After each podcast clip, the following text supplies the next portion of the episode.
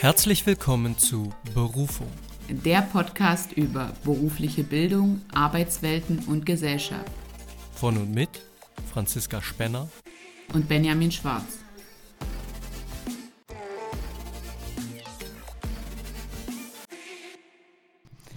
Hallo und herzlich willkommen zu einer neuen Frischluftfolge von Berufung. Hallo Benny, hallo liebe Zuhörer und Zuhörerinnen. Hallo Franzi, hallo liebe Zuhörerinnen und Zuhörer. Wie geht's dir, Franzi? Gut, die Sonne scheint, es ist ähm, frühlingshaftes Wetter. Genau, in Weimar scheint die Sonne und wir nutzen das heute natürlich wieder und sind wieder draußen. Deswegen, vielleicht sind heute auch wieder Kinder zu hören. Mal sehen. Ja, oder die werden jetzt langsam mal abgeholt und gehen nach Hause. Genau. Kinder ist aber eigentlich ein gutes Stichwort für unser heutiges wir Thema. Wir sprechen nicht über Schwangerschaft. Nein, Nein, wir sprechen nicht über Schwangerschaft interessante Assoziation.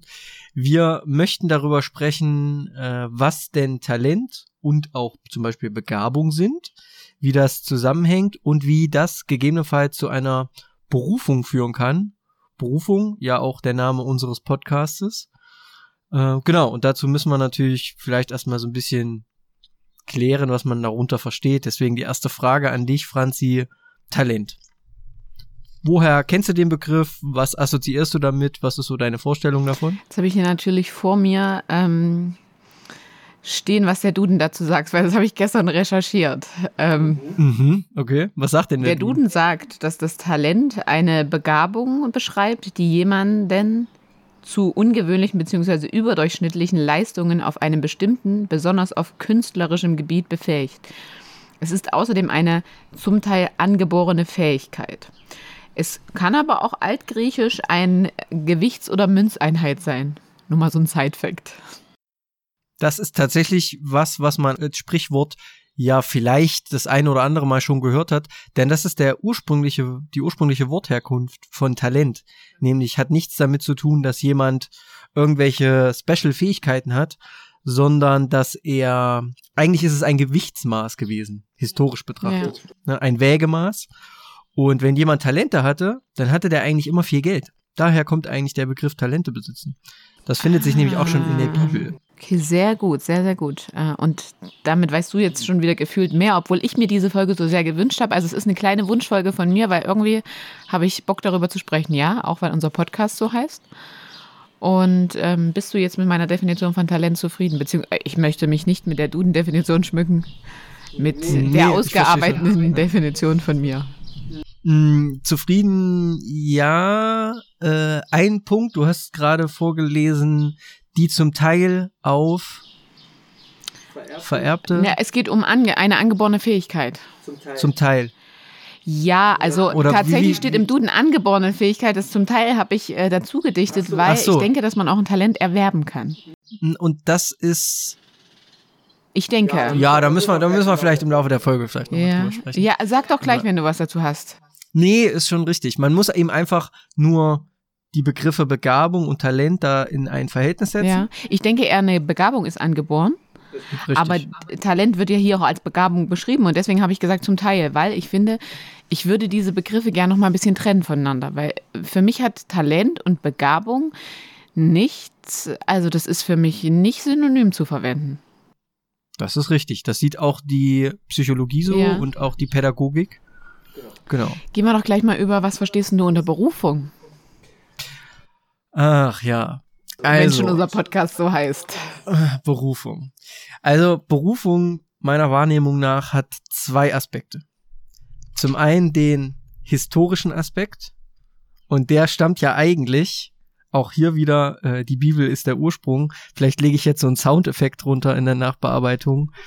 Denn ein jeder solle sich in den äh, Stand begeben, in den er berufen wurde, oder in dem Stand bleiben, in den er berufen wurde. Das ist 1. Korinther 27. Ja, ich habe das mal recherchiert. Franzi verdreht die Augen. Ähm, genau, daher stammt eigentlich dieser Begriff, nämlich man ist von Gott berufen in dem, was man tun soll. Es ist also quasi schicksalhaft vorherbestimmt, welche Rolle man einnimmt in einer Gesellschaft. Das ist eigentlich die historische Herkunft dazu. Und das ist natürlich, also mit meinen weltanschaulichen Maßstäben überhaupt nicht konform.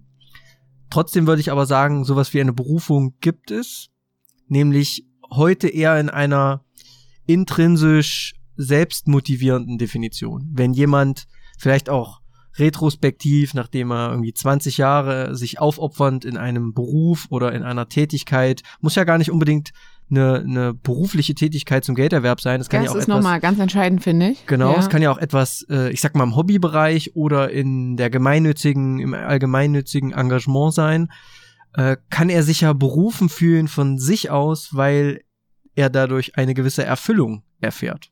Und dementsprechend würde ich schon sagen, dass dieser Beruf, der, äh, der Begriff der Berufung, Der äh, Beruf der Berufung. der Beruf der Berufung, äh, der Begriff der Berufung heute noch äh, eine Bewandtn Bewandtnis hat, aber eben anders konnotiert, als das der ursprüngliche Wort Mhm. Ursprung ist. Ich würde mich dazu, um daran anzuschließen, auch nochmal auf den Duden berufen. Und da sind wir schon äh, beim dritten Punkt. Ähm, also Duden hat dafür fünf verschiedene Punkte aufgelistet, wo, was man unter Berufung verstehen kann, unter dem Nomen. Äh, und Punkt drei wäre das sich berufen auf jemanden oder etwas eben. Du hast das jetzt beispielsweise auf die Bibel auch teilweise getan. Ich tue das jetzt auf den Duden. Ähm, das als erste Möglichkeit, als 1a wird angegeben, Angebot für ein, in Klammern, wissenschaftliches, künstlerisches, politisches Amt, zum Beispiel die Berufung annehmen. Das ist mir auch so bekannt, also dass man das jetzt macht, aber ist teilweise auch schon veraltet. Oder dann Ja, eben Ruf kenn ich. 1b, Zusammenrufen, also dieses Berufung der Stände. Ähm, Punkt 2 wäre eine besondere Befähigung, die jemals als Auftrag in sich fühlt. Zum Beispiel, ich bin berufen, Künstlerin zu sein, ich bin berufen, Hexe zu sein, war früher bestimmt nochmal ein ganz anderes Thema. Oder Heilerin oder und so weiter. Berufen, Hexe zu sein, finde ich auch eine spannende Naja, früher war, Vorstellung. naja, oder so, weißt du, so was vorauszusagen und so, das war ja früher. so. Ja, natürlich. Ja, ja. Klar, wer kennt Äh, sie nicht? Die Wahrsagerin von um die Ecke. Genau. Punkt 4, Einspruch gegen ein Urteil. Ja, da, da bin ich Ja, gar nicht erst drauf Berufung. gekommen, ja. Ich aber auch nicht tatsächlich, klar. Oder auch Punkt 5, ein Tadel oder ein Verweis. Und ich finde, das gibt ja so ganz neue Perspektiven auf unseren Podcast und wie man den auslegen kann. Das äh, gibt ihm total viel Spielraum, über was wir hier reden können. Und zum Teil tun wir das ja auch immer, weil mit allen Fakten, die wir ansprechen, gehen wir ja auch immer so wieder in Einspruch, Widerspruch und so weiter. in Und Revision. ja, und irgendwie hat das ja alles ähm, Also wenn, damit zu tun. also wenn im Prinzip dieses Lehramtsthema für uns durch ist, dann machen wir einfach einen Jura-Podcast. Und der bleibt dann, den können wir Ähm. Berufung nennen. Wir gehen in Berufung. Genau, wir, wir können das einfach wandeln und dann können wir uns auch mal zu irgendetwas anderem berufen, weil wir unserer Berufung gefolgt sind und so weiter Ja. und so fort. Ja, aber gut, du sprichst jetzt schon davon. Ich würde noch mal einen Schritt zurückgehen äh, zu Talent. Was ist denn dein Talent? Oder hast du überhaupt eins? Ach ja, ich, du kennst mich, Franzi. Ich muss natürlich jetzt mit Dingen um die Ecke kommen, wie Talent äh, eigentlich, was, was darunter wissenschaftlich zu verstehen ist. Na dann, Um mich überhaupt der Sache vielleicht nähern zu können. Das darfst du. Ja. Vielleicht ist auch das dein Talent. Das ist, das ist interessant. Das, ja, vielleicht, wir gehen mal, wir gehen mal der Sache nach, was ich dazu gefunden habe, und dann kannst du ja sagen, ob du findest, dass das ein Talent ist. Ähm, Begabung ist, Du überlässt äh, mir das zu entscheiden und zur Not die Wissenschaft über den Haufen zu werfen. Okay. Gut. Begabung ist, ist ein Begriff, den wir heute schon genannt haben, denn das ist für viele Dinge psychologisch, pädagogisch betrachtet der Ursprung. Begabung ist etwas, was wir als genetisch vor oder ge- gegeben, deterministisch gegeben betrachten, also ein, ein genetisch deterministisches Potenzial. Das ist Begabung, ja. Und das ist aber erstmal nur eben ein Potenzial, nämlich eine Möglichkeit. Das heißt aber nicht, dass dieses Potenzial auch verwirklicht wird. So, wenn es aber verwirklicht wird, dann unterscheidet man nochmal entweder in kognitiven, in den kognitiven Bereich oder den nicht oder außerkognitiven Bereich. Im kognitiven Bereich würden wir dann sagen Intelligenz. Also wenn sich eine Begabung im kognitiven Bereich manifestiert, wenn die gestärkt wird, dann äußert sie sich in Intelligenz in, einem, in einer bestimmten Domäne, zum Beispiel im mathematischen Bereich.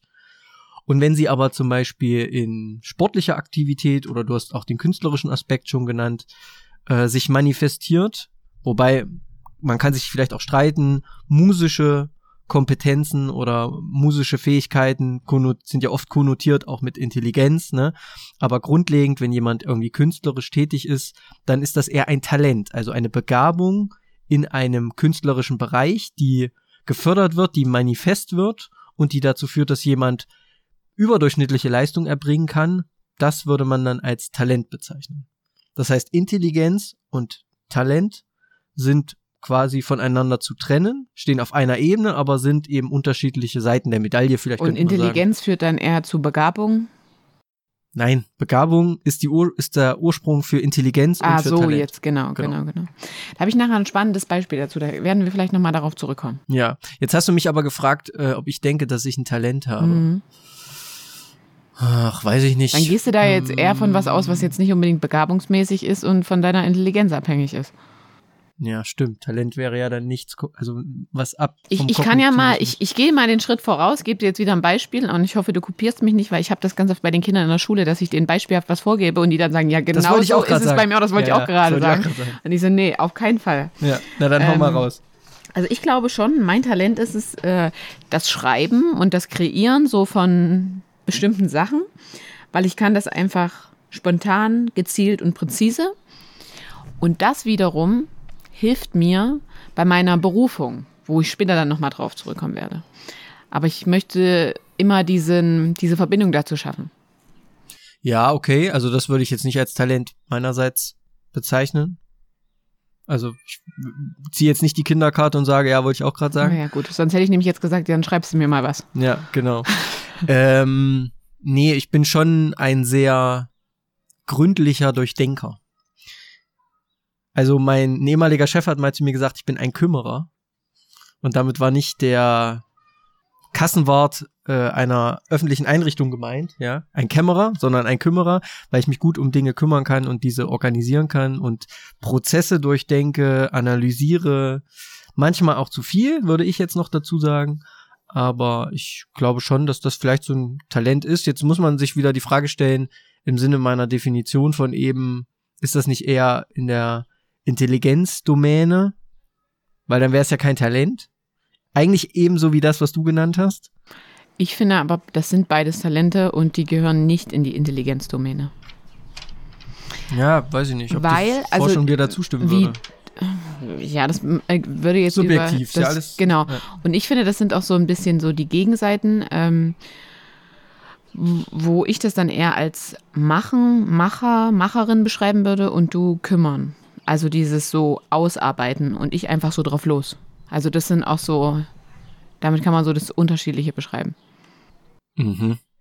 Ja, das könnte man vielleicht so sehen, aber würdest du jetzt damit sagen, dass das deshalb irgendwie sich gegenübersteht?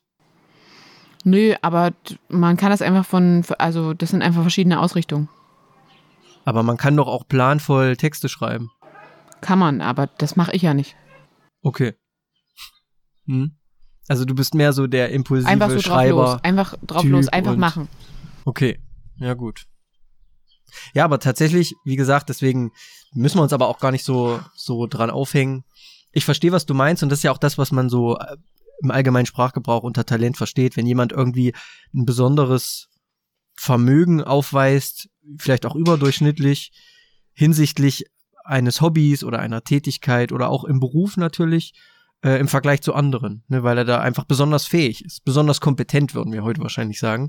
Dann hat er vielleicht ein gewisses Talent oder wenn es ihm relativ einfach zufällt, auch wenn, wenn neue Inhalte kommen, die mit dieser Domäne zu tun haben. Was weiß ich, jemand ist ein Talent im Programmieren und es gibt eine neue Programmiersprache, kann er sich die vielleicht schnell aneignen, weil er halt ein gewisses Talent im Programmieren hat. Genau. So würde man das vielleicht verstehen. Und ich finde auch immer Talent, ähm, also aus Begabung machen ja schon viele auch nochmal so Geld, lassen das in ihren Beruf einfließen, in ihre Arbeit. Talent hat für mich was mit Erfüllung, Freude und Spaß zu tun. Also du würdest das trennen. Das, also in, in Begabung wird monetarisiert und Talent. Ja, jetzt nicht so mit, dem, mit der scharfen Kante, aber so jetzt äh, so grundsätzlich, so vom, vom meinen Empfinden her. Ja, Wir merken ja jetzt schon wieder genau, ich empfinde, ich mache einfach, ich treffe jetzt diese Aussage ohne den wissenschaftlichen Hintergrund davon, einfach nur auf meine Lebenswelt, auf meine subjektive Meinung. Hm. Entweder die kann jemand nachempfinden oder es äh, sagt auch mal jemand, nee, das sehe ich jetzt gar nicht so, aber dafür haben wir immer noch dich. so. Ja, ich muss da tatsächlich äh, an die Vorlesung Pädagogische Psychologie denken. Und wir haben ja schon mal Gerald Hüther angesprochen, oder ich habe Mhm. ihn schon mal angesprochen, der ja sagt, naja, ähm, im Grunde genommen hat jedes Kind eine gewisse Begabung, wo aber eben die pädagogische Psychologie dem so ein bisschen entgegensteht. Ne? Es, nicht jeder, nicht jeder hat eine Begabung, also ist überdurchschnittlich ja begabt oder fähig in irgendeiner Domäne. So. Aber ich denke zum Beispiel, dass jeder ein Talent hat. Das kann ja formell nicht sein, wenn Begabung die, also wenn man das jetzt aussagenlogisch betrachtet, ist ja Begabung die Voraussetzung für die daraus folgende Implikation Talent oder eben Intelligenz. Und wenn nicht jeder eine Begabung hat, kann ja auch nicht jeder ein Talent haben. Aber so habe ich das nicht verstanden. Ich habe das nicht so verstanden, dass, okay, ja, aber so habe ich es vorhin bei deiner Erläuterung nicht verstanden. Ich habe eher verstanden, dass man das differenziert. Man differenziert Talent und Intelligenz. Aber beides begründet sich auf Begabung.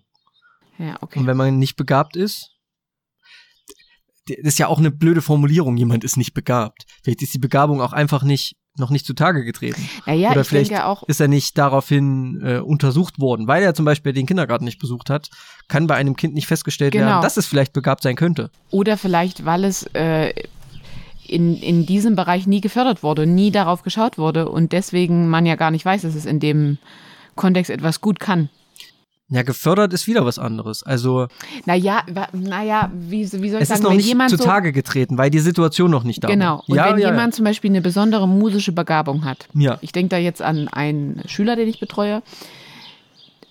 Bei ihm ist das große Problem, er kennt kein einziges Kinderlied, kann deswegen nicht mitsingen. Mhm. Und wenn er mal mitsingen kann, sticht er so extrem raus, dass ähm, die Lehrkraft, die Musik unterrichtet, eigentlich auch immer möchte, dass er beim Chor mit auftritt und da ganz äh, eine, eine besondere Stellung bekommt, weil er, ich kenne mich mit Tönen und Musik und so nicht so aus, aber er singt besonders hoch, also besonders gut für einen Mann, für, einen- für einen Junge. Mhm.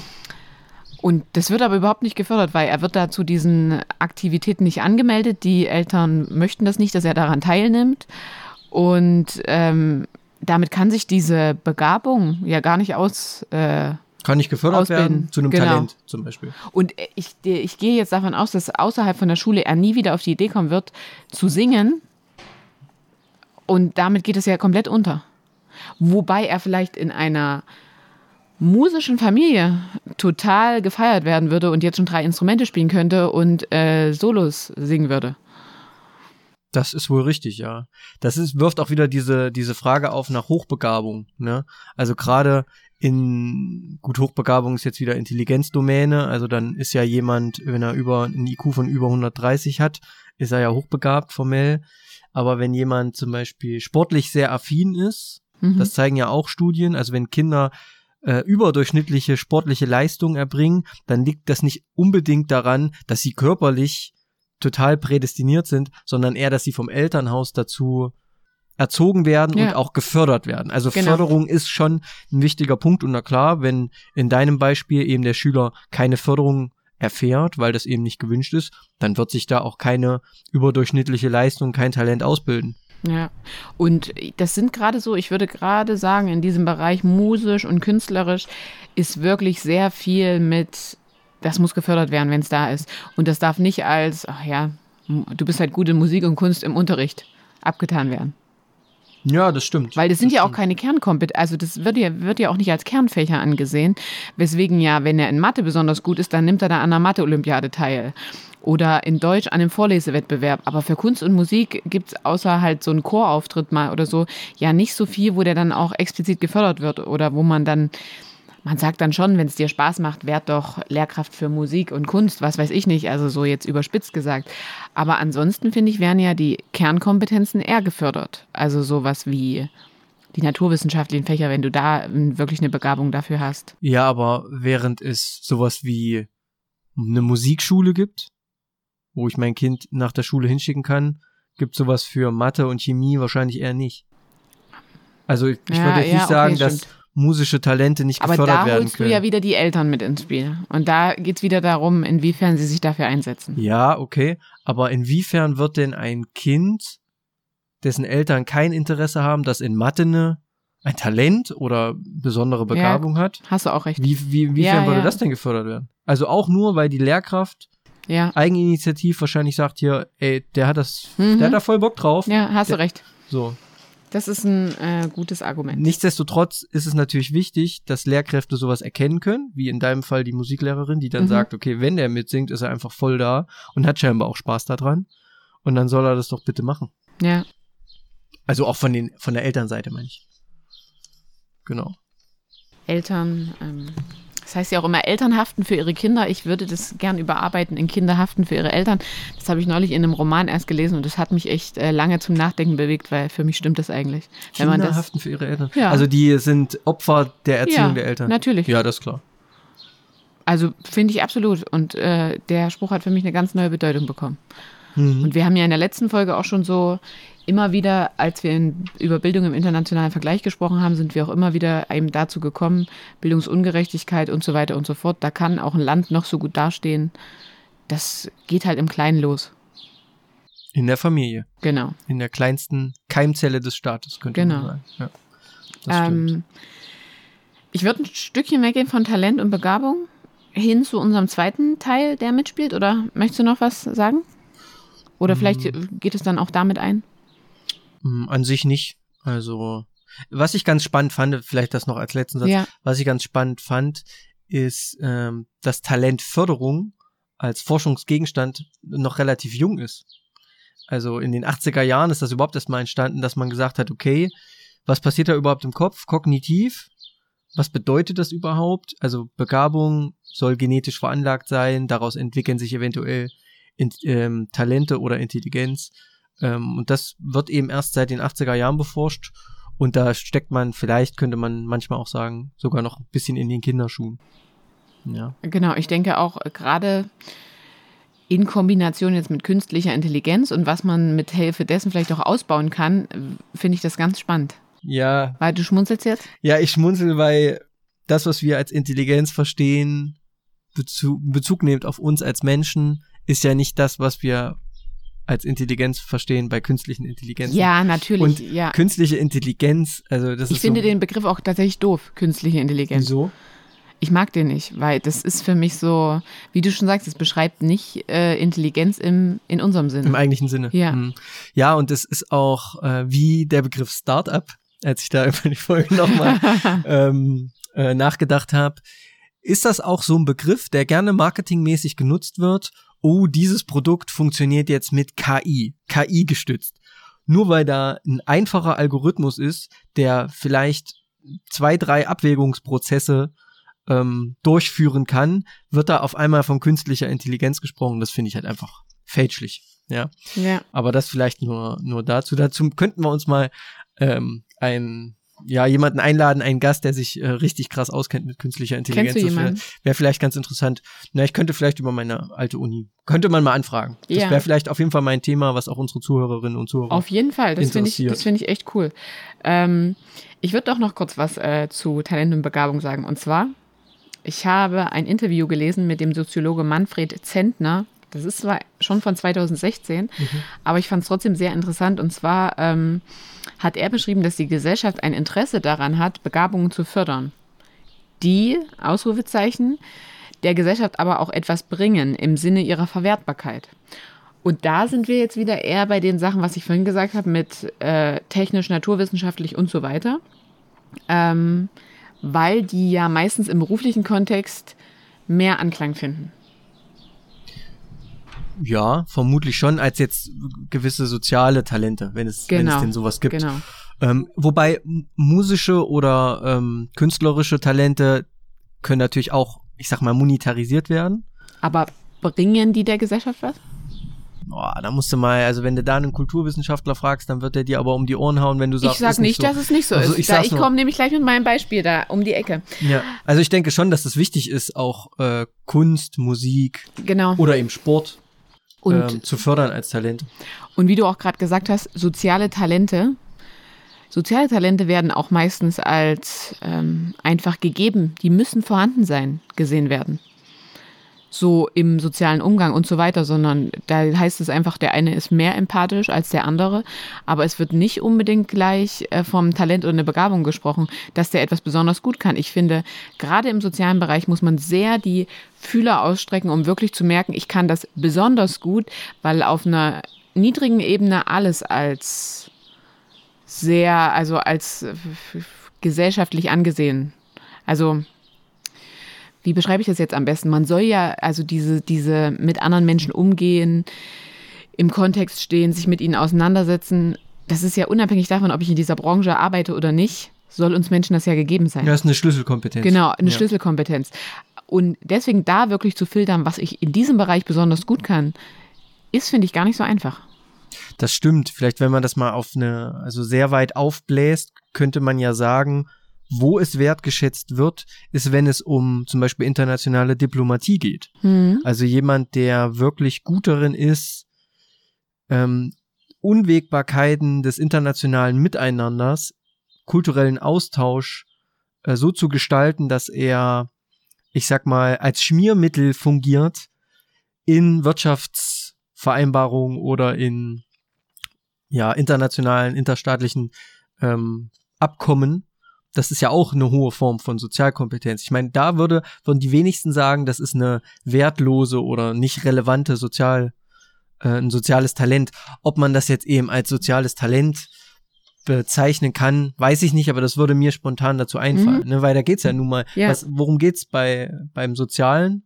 Um das Miteinander von ja, Menschen Ja. und das eben auch auf sehr, sehr hoher Ebene. Ne? Das, Das ist jetzt diese hohe Ebene, aber niedrig gedacht leben wir ja, egal ob wir das ausleben oder nicht, wir leben immer in einem Miteinander mit Menschen. Und da herrschen einfach bestimmte Regeln und es wird äh, davon ausgegangen, dass wir die einfach beherrschen. Und da wird ja nicht von dem Talent besprochen, super, du bist richtig konf äh, nicht konfliktbereit, wollte ich gerade sagen, äh, du bist äh, super kompromissbereit. Das wird ja ja nicht direkt Nee. als, wow, du bist richtig talentiert, wie du Konflikte löst das stimmt. Sondern Das- erst dann, wenn du monetär damit wirklich arbeitest und dich damit meinetwegen in deinem Unternehmen, in deiner Organisation herausfilterst, dann wird das äh, so gesagt, wow, du machst das richtig gut. Ja. Und ich glaube, der Punkt, den du gerade angesprochen hast, nämlich diese Talente, die äh, wahrgenommen werden und die auch wirklich gesellschaftsförderlich sind, nämlich im MINT-Bereich zum Mhm. Beispiel, ne? Wenn es darum geht, jemand ist zum Beispiel ähm, ein aufstrebender Stern in der Welt der Medizin und ist da als junger Mensch schon, äh, hat da irgendwie studiert und hat da vielleicht auch forschertechnisch, forschungstechnisch schon etwas erreicht. Das wird, glaube ich, eher gefördert als eben diese sozialen Geschichten, weil man da natürlich explizit sieht, was das für einen Mehrwert für die Gesellschaft, für die Menschheit eben bringen kann. Und das geht so weit, dass das auch in Unternehmen äh, zunehmend ein Thema ist und auch zunehmend Gegenstand der Forschung, wenn es dann nämlich um das sogenannte HCM geht, Wow. ja, äh, nämlich um das sogenannte Human Capital Management. Ich musste gerade noch mal schnell nachgucken. Human Capital Management, um gezielte Talentförderung und Talentsuche in zum Beispiel der Belegschaft eines Konzerns Mhm. weil das natürlich monetarisiert werden kann. Wenn ich so jemanden in der Firma habe, natürlich. Ist ja Mehrwert für mich als Unternehmen. Ja. Ja, finde ich auch krass. Ähm, und denkst du, dass diese Menschen, die dann besonders geeignet sind, also da eine spezielle Begabung aufweisen, mh, wenn die das zur, also wenn das ihre Haupttätigkeit diese Begabung umfasst, dass sie damit auch ihrer Berufung nachgehen? Das ist eine wirklich gute Frage. Ähm, du hast ja vorhin gesagt, dass für dich Talent auch was ist, was sehr stark mit intrinsischer Motivation zusammenhängt. Mhm. Wenn das so ist, also wenn diese Menschen ihrem Talent nachgehen, ihre, ihrer Begabung, könnte man sagen, ne, ihre, worin sie wirklich gut sind und das aus innerem Antrieb machen, weil sie Spaß daran haben und weil sie einen Mehrwert darin sehen, dann würde das wahrscheinlich jeder dieser Menschen, der das so sieht, als schon als Berufung sehen. Und das ist auch ein Punkt, der äh, einfach spätestens seit Corona auch immer mehr Einzug gehalten hat in den Überlegungen von Arbeitnehmerinnen und Arbeitnehmern, nämlich ist das, was ich da mache, überhaupt sinnvoll? Hat das einen Zweck? Genau. Und programmiere ich eben nicht nur, wie, weil ich das Beispiel des Programmierens vorhin hatte, ja, ja. die 20.000ste Codezeile für irgendeinen Algorithmus, für irgendein Haushaltswarengerät. So. Sondern helfe ich vielleicht Menschen damit. Wenn auch nicht mittelbar, aber, äh, wenn auch nicht unmittelbar, dann aber vielleicht mittelbar. Ja.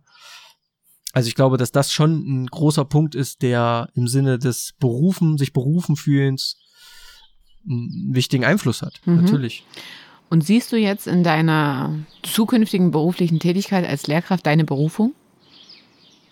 Ich glaube, das kann man nur währenddessen oder retrospektiv sagen. Muss ich ganz ehrlich. Mhm.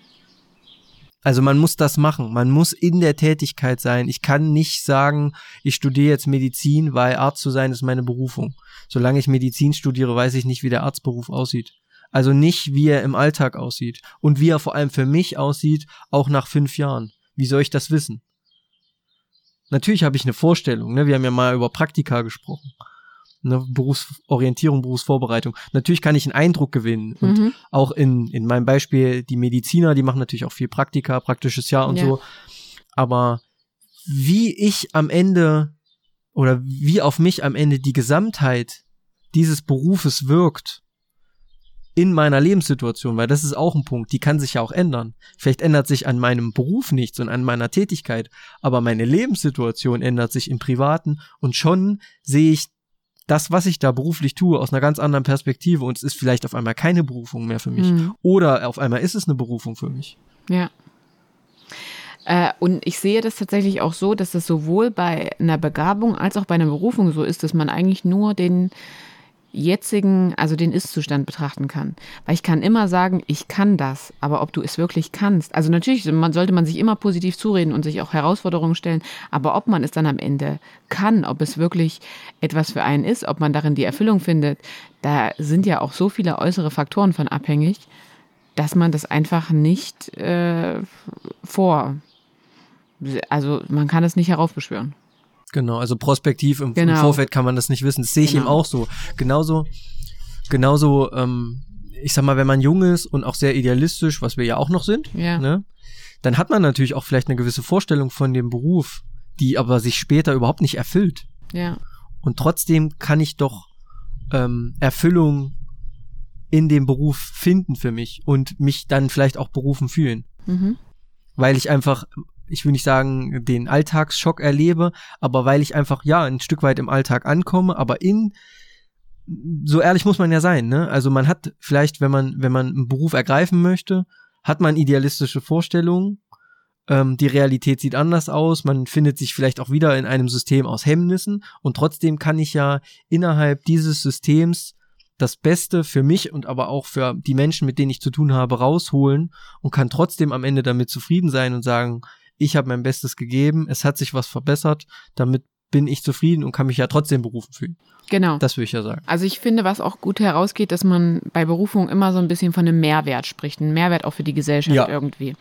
Und ich würde schon sagen, dass ich mit meiner aktuellen Tätigkeit, äh, wenn ich wüsste, ich müsste das jetzt immer machen, also dieses Menschen helfen, im Besonderen natürlich Schüler, Schülerinnen, diese unterstützen, ihnen etwas beibringen und das auch individuell auf sie anpassen, dann würde ich schon sagen, ist, gehe ich gerade meiner Berufung nach und vereine damit mein Talent, also dieses Schreiben, Kreieren, Produzieren, ad hoc immer das kann ich da super drauf anwenden, weil ich weiß immer in einem Moment relativ schnell, okay, wie kann ich etwas abwandeln, dass es für die Person zugänglich gemacht wird ähm, und habe da einfach, würde ich sagen, so eine Begabung drin. Mhm.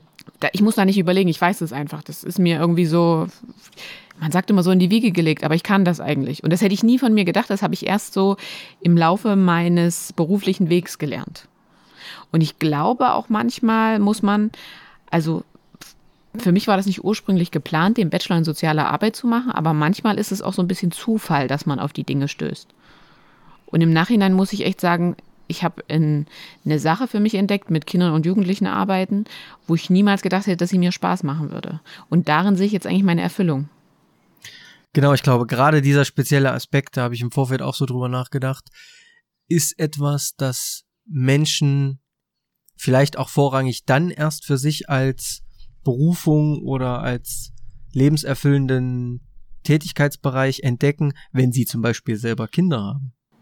Ja, Ja, also ist, finde ich, so ein Paradebeispiel Mhm. dafür. Vorher machst, machst du dir vielleicht keine Gedanken darüber, wie das ist, mit kleinen Kindern zu arbeiten. Oh Gott, oh Gott, für mich wäre das jetzt auch nichts. So, aber wenn du dann selber Kinder hast, entdeckst du vielleicht, dass das was für dich ist. Und dass das vielleicht deine Berufung sein könnte.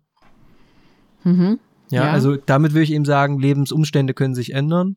ja, Äh, Und die Sicht auf das Leben kann sich ändern und damit kann natürlich auch ein, ein Sinn für eine Berufung sich natürlich ändern. Wenn man sowas denn hat. Ja, hat ja nicht, fühlt sich ja nicht jeder in seinem Beruf oder in seiner Tätigkeit berufen.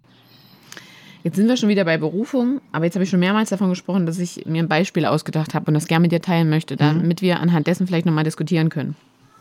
Und zwar geht es um Schule. Es geht um Begabungen in verschiedenen Bereichen und ich würde dir das jetzt einfach mal vorlesen. Das habe ich mir gestern ausgedacht in der Recherche und daraus abgeleitet ähm, noch so ein paar Fakten rausgesucht. Ähm, und zwar Max Mustermann singt außergewöhnlich gut, sowohl in Schule als auch Chor, spielt mehrere Instrumente und so weiter. Julia Musterfrau interessiert Musik nicht, aber sie ist ein Ass in Mathe und den naturwissenschaftlichen Fächern, was Max gar nicht liegt. Er muss deshalb dreimal pro Woche zur Förderung. Warum muss Julia nicht zur Förderung, obwohl wir wissen, dass Musik Konzentration und Aufmerksamkeit fördert, wichtig für Rhythmusgefühl und Koordination ist, Kreativität und sprachliche Entwicklung vor allem im Kleinkindalter fördert und zum gesellschaftlichen, kulturellen und traditionellen Zusammenleben dazugehört? Und da komme ich nämlich auch noch mal zu einem Paradebeispiel. Da ist nämlich auch gerade ein Junge in der Klasse, wo ich aktuell bin. Der singt in Musik einfach nicht mit und macht gar nicht mit, aber es wird halt toleriert, weil es ist ja nur Musik. Hm, ja, das ist ein guter Punkt. Ja, es gibt eben nun mal gewisse Schlüsselkompetenzen. Äh, die irgendjemand mal festgelegt hat. Hm, nein, ja, sicherlich wurden die mal irgendwie festgelegt, aber die sind natürlich schon auch wichtig. Ich meine, die drei wichtigen Schlüsselkompetenzen sind nun mal Lesen, Schreiben, Rechnen. Mhm. So. Wenn du jetzt einen Schüler hättest, der vielleicht in Geschichte nicht gut wäre oder in äh, Geografie oder in Ethik, dann würden sie den wahrscheinlich auch nicht zur Nachhilfe schicken, weil es wäre ja auch nur Ethik. Genau. Ich glaube, das wäre das Gleiche. Ich glaube einfach Mathe und Deutsch, um mal die beiden Fächer zu nennen, sind einfach die Fächer Nummer eins. Und wenn es da nicht läuft, dann sieht jeder den Bedarf oder die allermeisten den Bedarf, dass da zu handeln ist. Weil du das im Leben einfach am allermeisten brauchst. Kann man sich jetzt streiten, ob man Ethik nicht auch braucht. Ja. ja. Aber wenn du nicht lesen kannst, dann kannst du dir später auch nicht deutsche Geschichte durchlesen. Wenn du deutsche Geschichte aber in der Schule vielleicht nicht verstanden hast und dich interessiert das zehn Jahre später, dann kannst du es dir vielleicht noch erarbeiten. Ja. ja. Aber deswegen glaube ich, ist man bei Schlüsselkompetenzen da sensibler.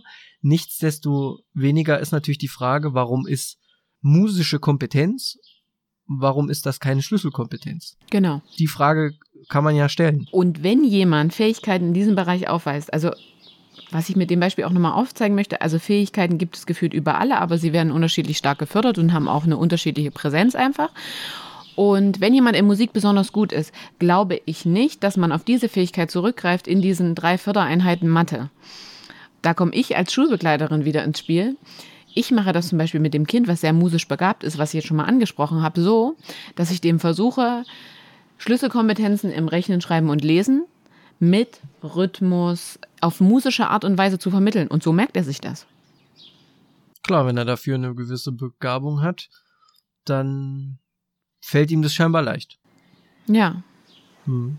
Das ist, sind solche Sprüche wie 1 plus 2 ist 3 und der Ball rollt herbei. Und dann frage ich ihn das nächste Mal, wie viel ist 1 plus 2 und er soll an den herbeirollenden Ball denken und er weiß, dass es 3 sind. Und das wüsste der nicht, weil er nicht mal seine Finger 1 plus 2 abzählen kann.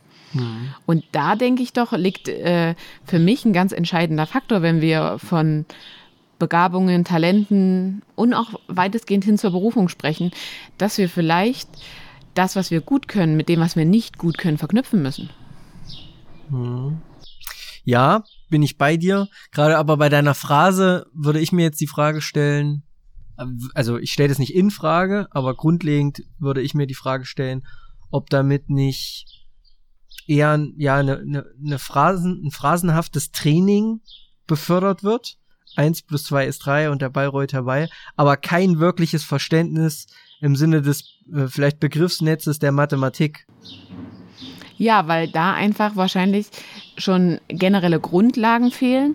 Aber es ist doch auf jeden Fall vom Vorteil, wenn er weiß, dass 1 plus 2 3 ist, anstatt es nicht zu wissen. Ja, ja, klar. Also man muss ja auch immer da ansetzen, wo man gerade ist. Natürlich ist das für die meisten Vorschüler logisch. Wenn ich den einen Finger zeige und auf der anderen Hand zwei Finger, dann nehmen die sich zusammen und zählen drei. Aber es ist eben nicht für jedes Kind logisch. Hm. Und wenn wir die nicht dort abholen, wo sie gerade sind, dann haben wir sie ja schon verloren ohne uns überhaupt auf den Weg zu ja, machen. ohne losgelaufen zu sein quasi. Ja, ich, also ich glaube auch, äh, um jetzt mal beim Rhythmus vielleicht zu bleiben, ich glaube Sprache und Rhythmus ähm, arbeiten auch sehr, können auch sehr stark miteinander zusammenarbeiten. Ja, also das kann ich mir schon gut vorstellen. Vokale, Konsonanten, vielleicht ja, gewisse ja. Rhythmen oder Lieder, das kann ich mir schon vorstellen, ja. Klar, man muss natürlich äh, Schüler da abholen, wo sie stehen und nicht sagen, oh, wir sind hier hinten, du musst aber noch erstmal zu uns laufen. Ja, aber wir laufen, laufen schon wir mal, zusammen, wir laufen aber schon mal weiter. los. Ja, ja. So, wenn du bei uns nicht. bist, dann sind wir wieder genauso weit weg oder du Ja. siehst uns schon gar nicht mehr. Und so funktioniert das aber aktuell. Und immer mich auf diese Ausrede zu berufen, es sind nicht genug Lehrkräfte da. Puh, Da habe ich so ein bisschen. Ähm, es kam jetzt ja eine neue Studie von John Hattie, ich spreche das immer nicht so Hattie, Hattie. Raus. Und da wird ja zum ersten Mal wirklich angeführt, dass, oder was heißt zum ersten Mal, das wird auch schon in anderen Bereichen angeführt, dass Lehrkräfte auch maßgeblich mitverantwortlich sind für den Bildungserfolg. Also gerade so Aber im sprich- Primarbereich. Sprichst du jetzt von der Hetty-Studie im Allgemeinen oder wie? Nee, da ist jetzt gerade was Neues rausgekommen. Okay. Und damit habe ich eine Lehrkraft konfrontiert und anhand der Reaktion der Lehrkraft war mir alles bewusst, weil also ich mag seine Art zu unterrichten nicht so, kann ich jetzt schon direkt sagen. Die ist für mich nicht individuell und angepasst. Ähm, und seine, seine, seine Reaktion darauf war direkt, naja, eigentlich müssten ja laut Verordnung auch zwei Lehrkräfte hier sitzen, wegen dem Betreuungsschlüssel Mhm. und nicht nur ich. Und damit hat er sich schon gerechtfertigt, dass er deswegen die individuellen Bedarfe nicht äh, berücksichtigen muss. Aber kannst du das nicht schon verstehen? Ich verstehe dich, Franzi. Ich will mal, warte ja. warte warte mal. Ich will mal so anfangen. Ich verstehe absolut, was du meinst. Aber ich finde es schon auch einsichtig, dass im Zuge dessen, dass du als Lehrkraft genötigt bist, das Curriculum zu erfüllen, dieses Pensum, dass du nicht auf jede, ich muss das so blöd formulieren, Mhm. auf jede Individualität eingehen kannst. Ich, also, Da kann ich dir aber gleich entgegensetzen, dass Ja. diese Lehrkraft häufig ein Drittel der Stunde mit Spielen verbringt oder mit sitzt mal alle still. Plus, ähm, dass er Quizduell spielt, während Unterrichtszeit ist. Diese Ja. Aufmerksamkeit kann ein Schüler investieren. Und wenn mir so jemand dann so etwas sagt, dann frage ich mich, sollte ich das irgendwie weiter verfolgen und eigentlich was für die Schüler tun oder ist es jetzt einfach nicht in meinem Aufgabenbereich und muss ich das so hinnehmen? Hm. Ja, gut, da liegen ja scheinbar andere Dinge. Ähm, im, äh, Im Argen. Ja, aber ich glaube, das ist auch keine Einzelheit. Also ich bin jetzt im letzten Jahr auf viele Lehrkräfte getroffen und habe da wirklich massive Unterschiede erlebt. Heißt aber, es gibt auch gute. Ja, es gibt wahnsinnig gute, aber da haben eben die Schüler dann auch Glück, wenn sie die guten haben. Ja, klar. Und ich bin mit meinem Sozialraum einfach auch häufig an Schulen gebunden und kann mir nicht aussuchen, ob ich äh, jetzt mit der Lehrkraft zurechtkomme oder nicht. Wohingegen ich jetzt, wenn ich an die Physiotherapie denke, wenn es mir bei dem Therapeuten, der Therapeutin nicht gefällt, dann gehe ich woanders hin. das stimmt. Da ist freie Marktwahl oder Genau. freie Wahl des Ja. Vertragspartners. Das geht natürlich im Ja. Schulbereich nicht so. Genau. Aber würdest du dann sagen, dass vielleicht solche Lehrkräfte das nicht unbedingt als ihre Berufung Null. ansehen? Null. Die sehen es überhaupt nicht als ihre Berufung, aber die haben auch. Ich, unterhalte mich ja gern mit solchen Menschen, auch jetzt, ich bin da jetzt auch nicht so klar zu denen, wie ich jetzt über sie rede, weil ich, das, bringt ja einfach nichts. Man muss, ich will ein gutes Miteinander schaffen, um immer noch für die Schüler und Schülerinnen das Beste herauszuholen. Ähm, aber man merkt das einfach, dass es nicht deren Berufung ist. Eben, wenn sowas, ich wollte mich über diese Studienergebnisse unterhalten, weil es mich einfach interessiert hat, die persönliche Meinung, Ausrichtung. Und wenn ich damit abgebügelt werde, dann weiß ich schon, dass da kein Interesse besteht, auch irgendwie neue Erkenntnisse zu erlangen oder das Ganze zu vertiefen oder vielleicht auch seine eigene Arbeit zu überdenken. Und ich denke, das ist für Bildungspersonal maßgeblich, dass man seine eigene Arbeit überdenken muss. Hm. Also wenn nicht da, wo dort. Hm, Ja, das stimmt schon. Ich bin schon bei dir. Aber um vielleicht zurück zur allgemeinen, Genau. wenn sich jemand berufen fühlt, glaubst du, er ist dann generell offen für ja Selbstreflexion, aber Ja. eben Feedback von anderen? Ja. Weil er ja auch daran interessiert ist, besser zu werden, anders zu werden, effizienter zu werden. Ja, kann sein. Ja. Es kann Weiß ich immer nicht, ob jeder, sein. der sich also, berufen, der selber von sich sagt, ich fühle mich berufen in diesem, äh, in dieser Tätigkeit, ob der immer auch denkt, na, man müsste vielleicht die Absichten ähm, berücksichtigen, warum er sich berufen fühlt. Also es gibt ja immer so Absichten, warum ich jetzt denke, dass ich dafür geeignet bin. Also mache ich das zum Beispiel, weil ich schon drei Kinder großgezogen habe und deswegen jetzt denke, Erzieherin ist genau mein Ding. Weil ich kann das, ich habe ja auch drei Kinder großgezogen oder mache ich das, weil mir wirklich was daran liegt, dass Kinder eine einheitliche Chance haben. Ich mich auch für soziale Ungleichheiten interessiere, da auch was zu investieren und so weiter und nicht nur für Kinder da bin, die meinen eigenen Kindern ähneln und die ich kuscheln kann und die super mitmachen. hm, genau. Also ja. Also wenn im Prinzip so eine Art altruistischer, altruistische Motivation dahinter Ja. steht, ist man, würde ich dir sogar zustimmen, ist man vielleicht eher geneigt zu sagen, okay, meine Maßnahme, die ich ergreife, ist vielleicht eigentlich gar nicht objektiv betrachtet zielführend, Ja. wenn dann jemand auf mich zukommt und sagt, probier doch mal das und das, Mhm. sondern vielleicht ist was anderes zielführender. Ja. Ja, klar, das ist natürlich möglich. So, Genau. 45 Minuten sind um. Ich könnte noch ewig weiterreden. Ich habe auch noch zweieinhalb beschriebene Blätter. Aber ich würde sagen, lassen wir es an dieser Stelle da stehen. Vielleicht kriegen wir noch ein Fazit zusammen. Genau. Im Zweifel machen wir noch mal eine Folge dazu. Ja, fände ich, Ähm, fänd ich auch gut, glaube ich. Genau. Weil ich habe mich noch so ein bisschen mit äh, Talenttests beschäftigt, warum manche Leute ihr Talent nicht finden und so weiter. Also so ein bisschen aus psychologischer Sicht.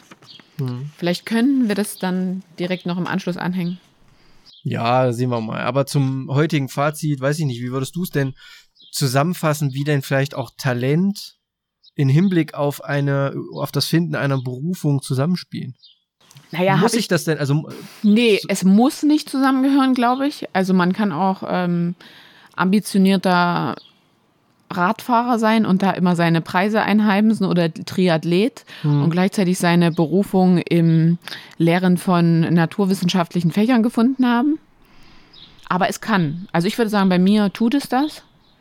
Aber ich würde auch nicht sagen, dass ich, vielleicht habe ich in zehn Jahren keinen Bock mehr auf Schreiben und habe doch wieder Lust, einen Halbmarathon zu laufen oder mal einen Triathlon auszuprobieren.